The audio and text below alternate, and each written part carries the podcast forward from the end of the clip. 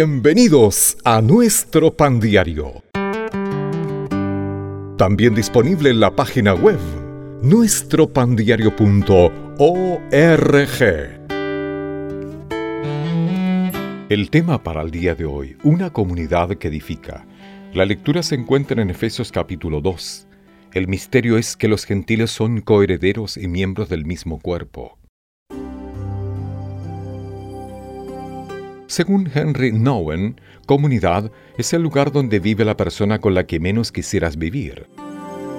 A menudo nos rodeamos de aquellos con quienes más queremos vivir y formamos un grupo cerrado, no una comunidad. Cualquiera puede formar un club, pero hace falta buena voluntad, una visión compartida y mucho esfuerzo para formar una comunidad. La Iglesia cristiana fue la primera institución en unir en igualdad de condiciones a judíos y gentiles, hombres y mujeres, esclavos y libres. El apóstol Pablo habló de este misterio escondido desde los siglos en Dios. Según él, al formar una comunidad diversa, podemos captar la atención del mundo e incluso de la esfera sobrenatural. Lamentablemente, en algunos aspectos la Iglesia no ha logrado su cometido. Aún así, es el único lugar que visito que une a las generaciones.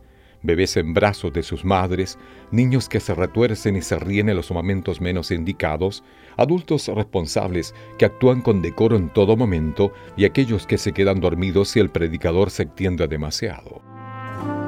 Si queremos experimentar la clase de comunidad que Dios ofrece, tenemos una gran razón para buscar una congregación de personas distintas a nosotros.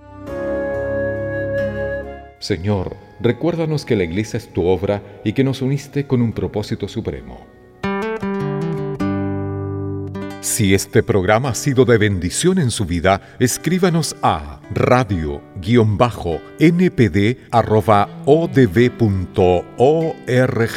Hasta un próximo capítulo.